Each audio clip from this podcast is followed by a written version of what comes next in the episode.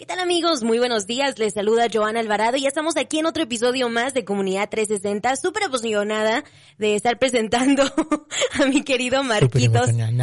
Eh, ya, es que salió medio raro. Es temprano, Marquitos. Sí, yo sé, estás, estás, estás madrugando el día de hoy. Sí, como que me caí de la cama. Mm, ya era tiempo que, que te levantaras temprano. Una vez al año no se Una vez daña. al año no se daña. Marquitos, ¿cómo andas? Muy bien, muy bien, muy bien, yo, yo acá. Una nueva mañana, un nuevo día. Todo, todo nuevo. Madrugada, Red. ¿Quieres decir? Bueno, casi, casi. Oye, Marquitos, pues súper emocionados porque tenemos un gran invitado aquí en casita. Eh, tenemos a nada más y nada menos que el vicecónsul de protección consular. ¿sí? Protección consular. Protección, Protección consular. Eloy Eduardo Monque Zarate. Bienvenido, Eloy. ¿Cómo andas? Hola, ¿qué tal? Muy buenos días. Oye, gracias por estarnos acompañando, ¿eh? Gracias por aguantar a Marquitos una media hora. Sé que no es fácil. Eh, gracias por sacrificarte por todos nosotros. No, hombre, Sa- con muchísimo gusto. Sabes que cada vez que visito el consulado aprendo mucho de ellos, de José, de todo, de cada uno como que se enfoca en su área y uno aprende diferentes cosas. Y era lo que queríamos hablar un poquitito acerca de esto, ¿no? Lo estábamos hablando fuera del aire. Eh, tenemos al cónsul José Borjón, ¿no? Pero te- también te tenemos a ti, eh, vicecónsul Eloy, y tenemos a otros vicecónsules. ¿Cuál es la diferencia en título? ¿Nos podrías explicar un poquitito eso? Sí, claro que sí. eh, el cónsul José Borjón es el cónsul titular, es el encargado de la oficina eh, y ha sido eh, eh, designado para eh, cumplir las funciones del consulado en el estado de Utah y la parte oeste de Wyoming. Él eh, va a dirigir a todos los eh, miembros del servicio exterior que están en, otras áreas del consulado.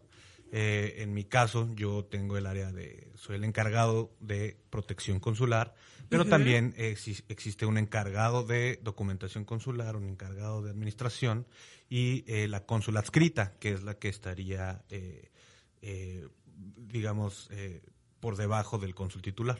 Ok, platícanos un poquitito, vicecónsul Eloy. ¿Hace cuánto tiempo llevas trabajando para el consulado?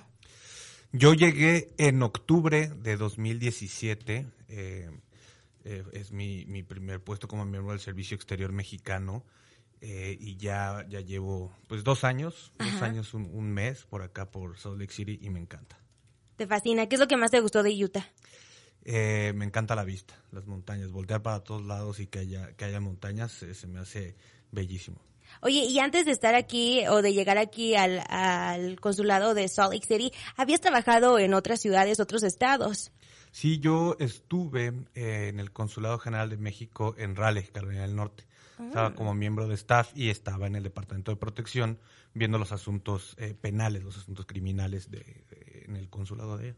¿Y qué fue lo que te llamó la atención? ¿Por qué dedicarte o por qué trabajar en, en el Departamento de Protección del consulado? Bueno, creo que eh, algo muy importante que hace el Departamento de Protección es, además de, de- de como miembro del Servicio Exterior Mexicano, representar a, México, eh, proteger los intereses de sus ciudadanos creo que es muy importante y sobre todo los ciudadanos mexicanos que viven fuera del país y que enfrentan muchísimas dificultades. Eh, si nosotros podemos hacer algo para ayudarles, creo que eso, eso es lo que más me, me llama la atención, resolver o tratar de resolver eh, problemas de ellos y al final del día terminar eh, contento de que hiciste algo por personas que tenían algunos problemas. Creo que eso es lo que más me motivó para estar en, en este, en este departamento y por supuesto en, en este trabajo pues eh, como lo mencioné, representar a México y conocer varias partes del mundo. Increíble. Sabemos que es de- el, el departamento es defender los, los derechos de los ciudadanos mexicanos en este país. Correcto. Pero específicamente más detallado, ¿qué es lo que hace tu departamento? Eh, el, el Departamento de Protección tiene varios ámbitos, los, los ámbitos de protección consular.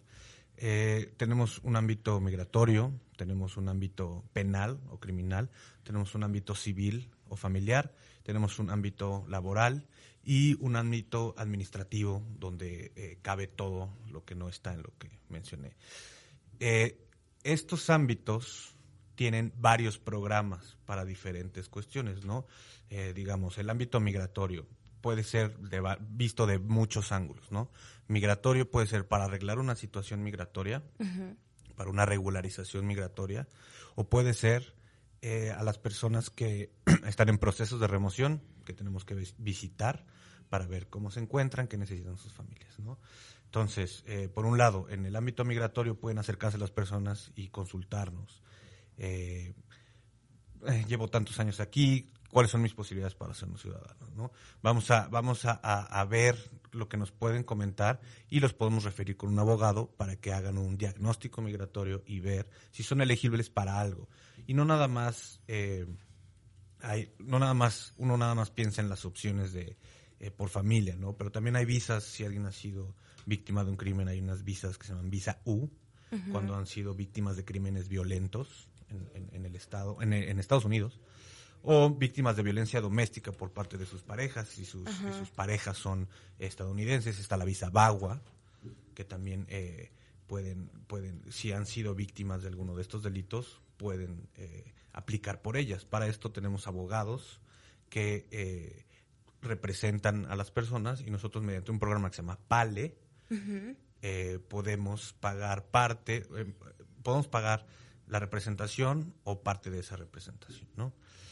También en el ámbito migratorio podemos ver los casos en los que una persona es detenida por migración, ya sea porque es transferida de las cárceles hacia migración y obviamente hay un proceso en migración que se tiene que cumplir, un proceso administrativo en el cual a nosotros nos notifica la autoridad migratoria que tienen una persona detenida, nosotros inmediatamente nos trasladamos hasta el centro de detención donde esté para preguntarle qué necesita, eh, para preguntar si ya sabe su familia, si quiere que le digamos algún mensaje a su familia, si tiene hijos que se quedaron solos para saber qué vamos a, cómo los vamos a apoyar con nuestros hijos. Eh, muchas personas tienen dudas de cómo es el proceso de deportación. Nosotros tratamos de orientarlos a ellos y a sus familias para que hacer ese regreso eh, forzado lo más digno posible, ¿no? Y que lleguen bien a México con la información que deben de tener una vez que estén allá. Y si la familia lo quisiera, se preparará desde acá con todo lo que tiene que hacer y eventualmente, si es su deseo, nosotros también nos ayudamos a regresar a, México. Esto es muy interesante porque yo pensé que cuando se trataba de que ustedes ayudaban en el lado, en el lado migratorio, solamente era en caso de que hubiese una deportación. La verdad, nunca... Eh, se me había informado o nunca me había dado cuenta yo sobre que ustedes ah, daban orientación a personas para ver si de alguna u otra manera podrían arreglar su estatus en este país, lo cual pues está sensacional. Sí, claro. Todos los lunes y viernes tenemos la presencia de eh, abogados y organizaciones migratorias que pueden dar un, eh, eh, ellos sí digo, hay, algo que, me gustaría decir. Mucha gente escucha consejos de la amiga, de la vecina, de la comadre, de que no, esto, esto, esto, lo otro, o inclusive de notarios. Los notarios, recordemos, no tienen, eh, no pueden dar consejos legales para, para ninguna función. La, función de notario nada más es certificar una firma. Eso es todo. No es la misma figura de notario en México. Eh, no se parece ni tantito, entonces eh, tratemos de evitar consejos por, por, terceros. Vayamos con un abogado importante también, un abogado migratorio. recordemos que hay muchos, eh, muchas especialidades en el derecho y la migratoria es la que nos va a poder sacar de dudas, porque también la ley migratoria cambia constantemente. Entonces debe ser una persona que esté al día con las legislaciones migratorias de, de este país.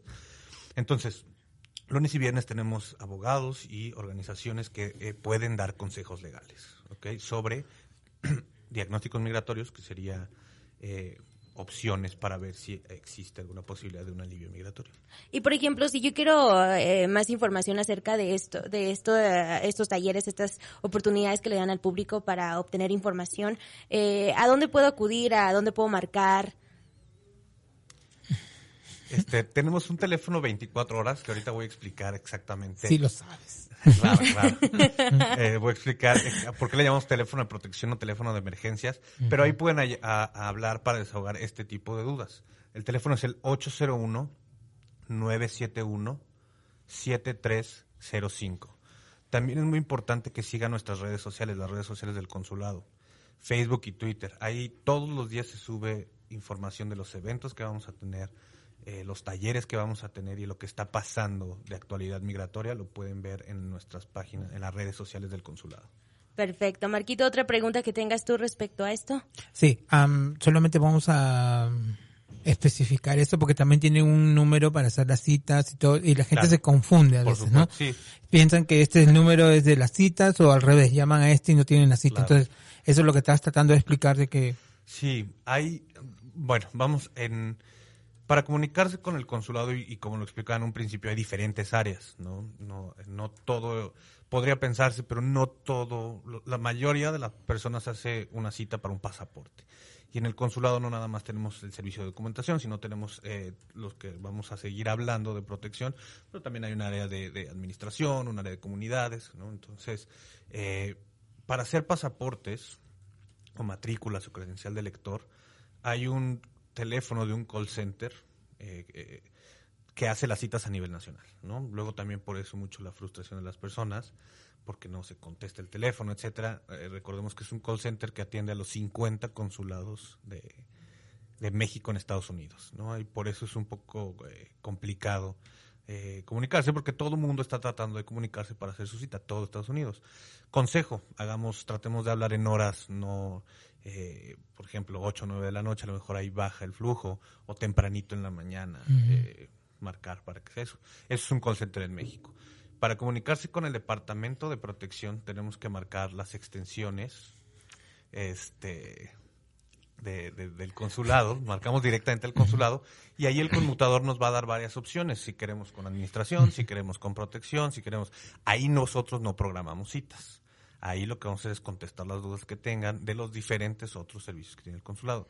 Y existe el teléfono que les acabo de dar, que es el teléfono de emergencias. Ese es 24 horas. Ajá. Este es, este es como el 911 para, para los mexicanos. Obviamente, no, hay- obviamente siempre tenemos que marcar el 911. Cualquier Ah, no, emergencia. a mí, a lo lo que... primero, ¿no? Ajá, Digo. sí. No los confundas, Marquitos. Este, sí. Ya, ya no van a llamar al 911, van a llamar acá.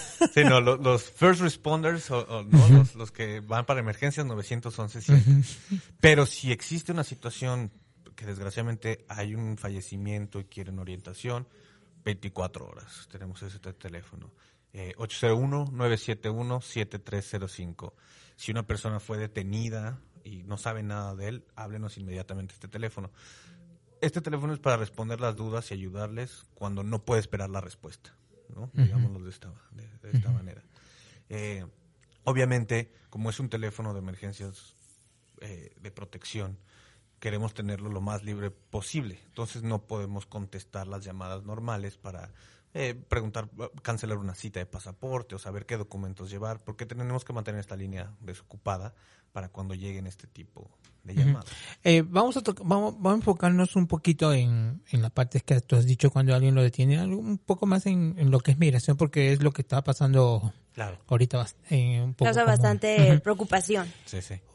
Por ejemplo, yo la detienen a mi amiga Joana. Ok. Ujú, ¿no? Entonces yo estoy llame, llame y no me contesta, todo lo demás. Eh, por ahí alguien me dijo, no, vino la policía y vimos que se la llevó, llamó a la policía, me dicen que no la tiene, entonces yo asumo que vino a la agarrar una redada. Ok. Yo llamo, ¿tú me contestas? No.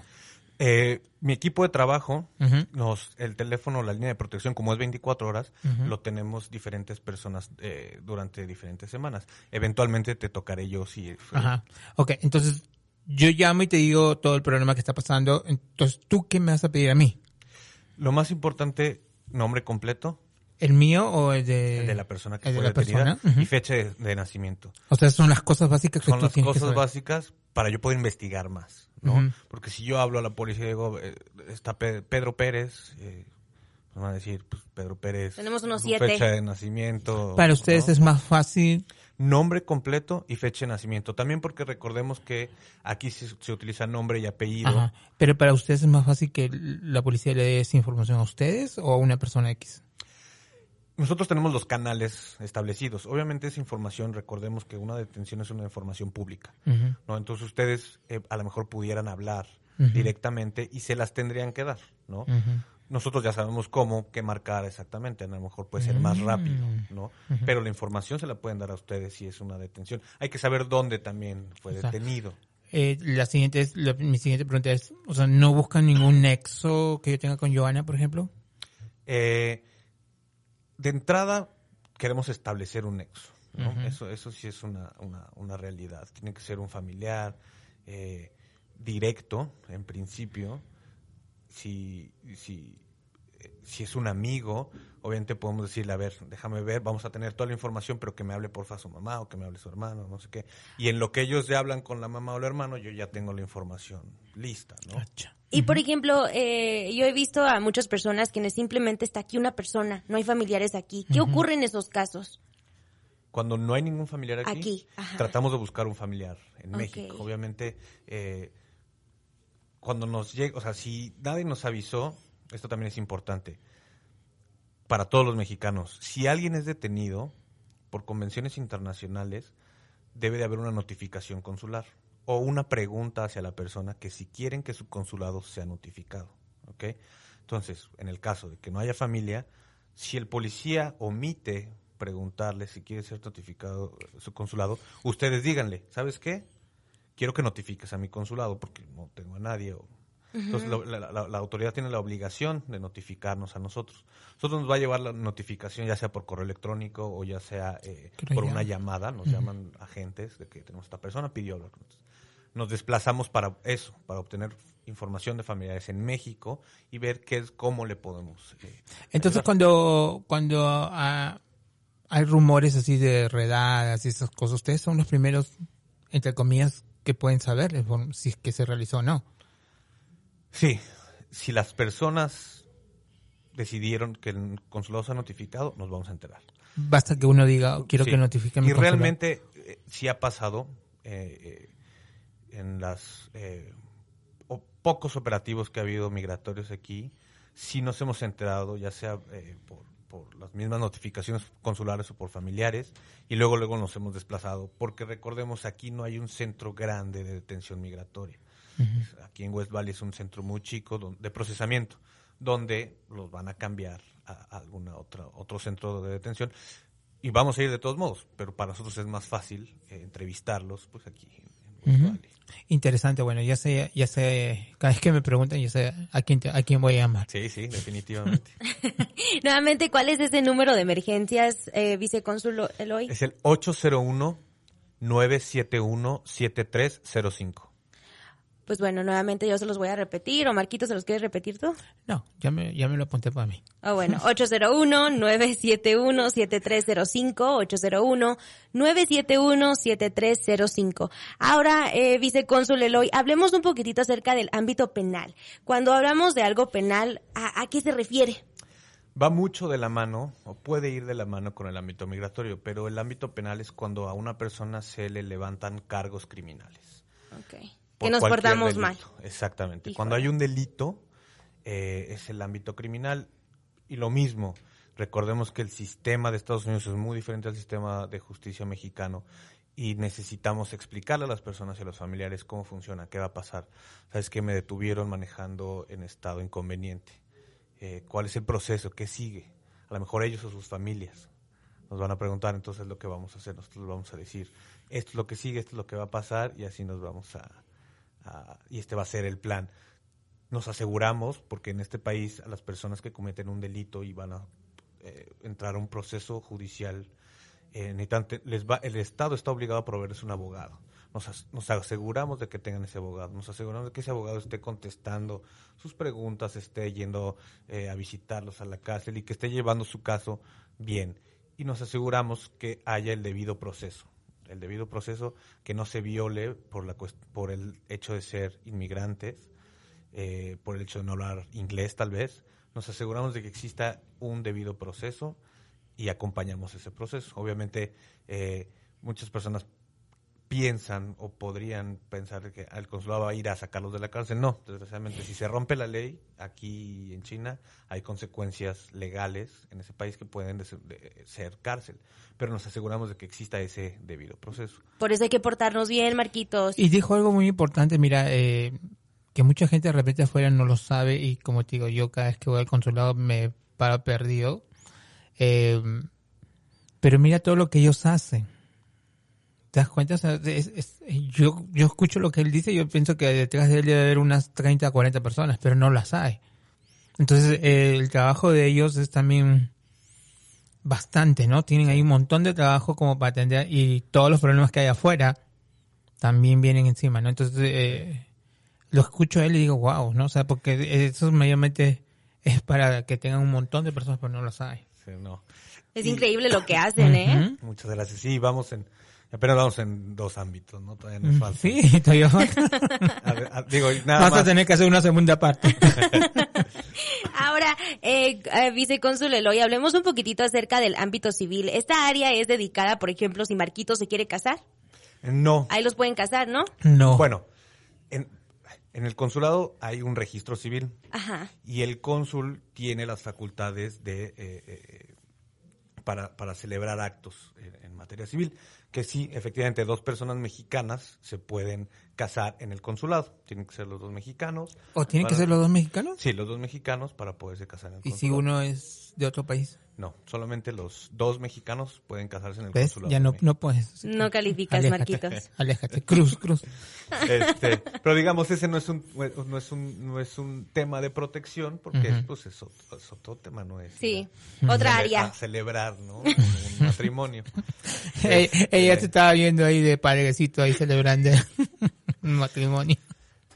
En materia civil, principalmente lo que vemos, eh, y desgraciadamente lo que más vemos son eh, los menores que quedan bajo custodia del Estado, ya sea por negligencia o aparente negligencia de los padres, o que los padres han sido deportados, o que un padre fue, eh, la mamá está deportada y el papá lo detuvieron por alguna situación y el niño queda en custodia del Estado. En ese momento lo mismo, existen convenios entre el consulado y DCFS, que es la agencia que se encarga de, de- de- de los menores, eh, ellos nos notifican a nosotros de que tenemos un menor mexicano o hijo de padres mexicanos. En ese momento nos volvemos parte de un equipo junto con DCFS y el Estado para poder reunificar a esos niños con algún familiar, que eso va a ser siempre la prioridad, que estén con un familiar. Entonces, buscamos un familiar en Estados Unidos o buscamos un familiar en México que sea viable para que esos niños puedan llegar allá. Si es en México, hacemos todos los estudios conducentes de hogar junto con el DIF, que es el homólogo de DCFS. Este, y finalmente, si el juez encuentra que eh, la repatriación es viable, ordena la repatriación y nosotros llevamos a esos niños hasta la ciudad, hasta México, para que se reúnan con sus familias. Wow, eso es interesante, yo no lo sabía, ¿tú sí? Claro. y, y es más, eh, ustedes están pidiendo a todos los mexicanos, a los que tienen la, la nacionalidad mexicana, que cuando nazcan sus hijos acá, que los inscriban como mexicanos porque les hace el trabajo más fácil. Por ustedes. supuesto, por supuesto. Este es muy importante que los eh, registren a sus hijos como mexicanos para poder tener los servicios de protección o los servicios de, de- que ofrece el, el Estado mexicano en general. Desgraciadamente hemos tenido casos eh, que 20, 30 años después hay un problema y una, una situación y una necesidad de que el gobierno mexicano intervenga, pero ya es demasiado tarde. No ¿no? fue. Nunca fueron registrados. ¿no? Por esta cuestión de que, ay, ¿para qué? ¿No? Eh, no, ven entonces- la, no ven la importancia. Exactamente. Entonces, y puede pasar en cualquier situación. Nosotros, eh, como mexicanos, no sé, tuvimos un caso que desgraciadamente se creyó que había negligencia en contra de un- una persona menor de edad, ¿no? Obviamente, eh, pudo, o sea, probablemente fue un error, pero el Estado tomó custodia de, de- los niños. El caso salió bien, eventualmente se regresaron con, con los papás, pero ahí estuvo muy difícil porque no estaban registrados como, como mexicanos. Tuvimos que a tratar de forzar a arreglar un registro cuando no estaban en custodia de los padres para poder brindar los otros servicios que necesitábamos. Este, entonces fue un, fue un tema complicado. Por eso la recomendación es que registren a sus hijos. Muy importante hacerlo. Ahora hablemos un poquito, eh, vicecónsul, acerca del ámbito laboral. ¿Qué, qué hacen ahí? ¿Cómo Correcto. ayudan? A Eh, buscar trabajo, no a conseguirnos trabajo. Principalmente lo mismo. Todo el Departamento de Protección eh, busca que no existan injusticias o que no existan abusos por parte de autoridades o de empleadores, ¿no? Que la situación migratoria no sea un, un- un tema para una discriminación laboral, para un no pago de salarios que ya acordamos, eh, que un accidente quede, un accidente laboral quede sin ser eh, resuelto. Entonces nosotros como funcionamos es a través de aliados de la comunidad y a través de, del gobierno de Estados Unidos y el gobierno de, de Utah, los gobiernos eh, estatales, locales y a nivel federal que se dedican a la procuración de estos derechos laborales. Entonces, si existiera alguna cuestión, alguna duda, algún abuso por parte de un patrón, pueden venir con nosotros, de un empleador, pueden venir con nosotros. Nosotros los vamos a orientar en la dirección correcta. Además de que ya tenemos el contacto con, con las organizaciones, ya sea con el Departamento de Laboral de Utah, con eh, los departamentos laborales federales, ya sabemos con quién hablar, depende qué tema sea. Entonces los orientamos, además de que les damos eh, las herramientas para que puedan hacer esa queja.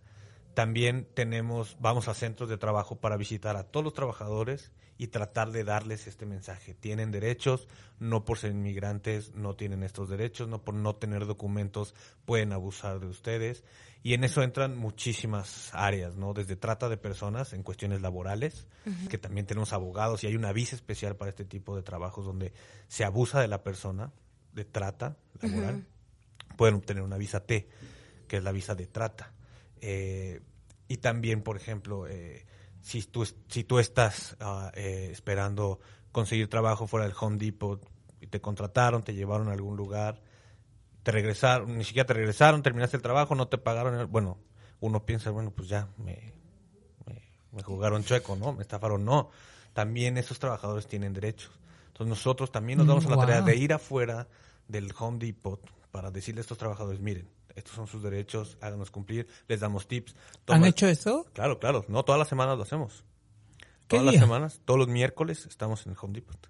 Miércoles, hoy día, ¿los miércoles? Sí, sí, sí. Y damos tips. Oh.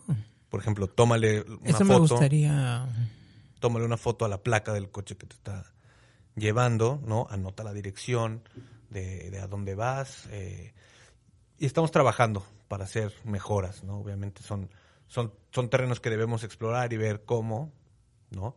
Pero, pero es muy importante eh, que todos sepan que tienen esos derechos. Y es increíble eso, porque yo he escuchado varios casos de muchísimas personas quienes dicen, ¿sabes qué? Es que X o G empleador me pagaba cash, algo pasó, ya ahora se rehúsa a pagarme y pues ni modo, no hay nada que hacer. Y me encanta de que ustedes digan que hay derechos y que ustedes están ahí para asegurarse de que se respeten los derechos de estas personas, no importa el estatus legal. No importa el estatus. Y otra cosa que mencionar es a nuestro radio escuchas es que usted, como mencionaste, a ustedes no los van a sacar de la cárcel. Exacto. Y igualito pasa en todos estos casos. Ustedes lo van a guiar a la gente, les van a poner asesores, les van a buscar, le van a buscar ah, de repente abogados que, que, que trabajan, ¿cómo le llaman? Ah, es gratis, pero tienen un pro bono. pro bono. No, o sea, inclusive vamos a pagar los servicios de los abogados. Ah, sí. sí, mediante el programa PALE se pagan los servicios de los abogados para la representación. Depende del caso. Depende del caso, principalmente los migratorios, ¿no? Este, criminal, como vimos, el Estado está obligado a proveerles un abogado, pero por ejemplo un caso de negligencia, ¿no? Eh, que les quitaron a sus hijos y claramente hay algo raro, pues metemos un abogado civil. Mm, muy interesante. Entonces, yo voy a guardar ese número. Vicecónsul y Marquitos, ya nos queda un minutito, pero antes de despedirnos, Vicecónsul Eloy, quisiera que le diera unas palabras aquí a nuestro radio escuchas. ¿Qué es algo que le quisiera dejar saber el vicecónsul? Eh, quiero decirle a todos los mexicanos que acudan al consulado, infórmense, hagan todas las preguntas que tengan que hacer, eh, no se dejen guiar por lo que escuchan o porque les dicen eh, familiares, amigos, etcétera, por más confianza que le tengamos. Recordemos que cada caso es totalmente diferente. Vayan al consulado, háblenos, eh, pregúntenos, tengan la confianza de que vamos a hacer lo mejor por su caso. Muchísimas gracias, vicecónsul, por habernos acompañado. Antes que te vayas, ¿qué significa tu pulserita? Me la compré en mi luna de miel. Oh, porque para oh. nosotros es este... Para que Marquito no le haga mal de ojo. no le hagan mal de ojo. mi esposa y yo la tenemos. Oh, muy interesante. le llamamos Guairuro. Ah, ok. Ah, dale. ¿Dónde se fueron luna de miel? No me digas que a Perú. No, no. Oh. ya después nos cuenta, cónsul. Pero bueno, Marquitos, vicecónsul Eloy, nos vamos por el día de hoy. Eso sí, invitando al público, Marquitos, de que si tienen una organización no lucrativa que quisieran dar a conocer, eh, y Que le den este, también un like a nuestra página. también, ¿cómo nos encuentran? Comunidad TK60. Pero también a nosotros, ¿cómo nos encuentran? A mí, ¿cómo? Como Joana, Joana TV, No, ese eres tú, Marquitos. No, Como. Joana Alvarado y a ti. Marco Munoz UT. Ahora sí, Marquitos, cónsul, nos vamos. Hasta pronto. Bye.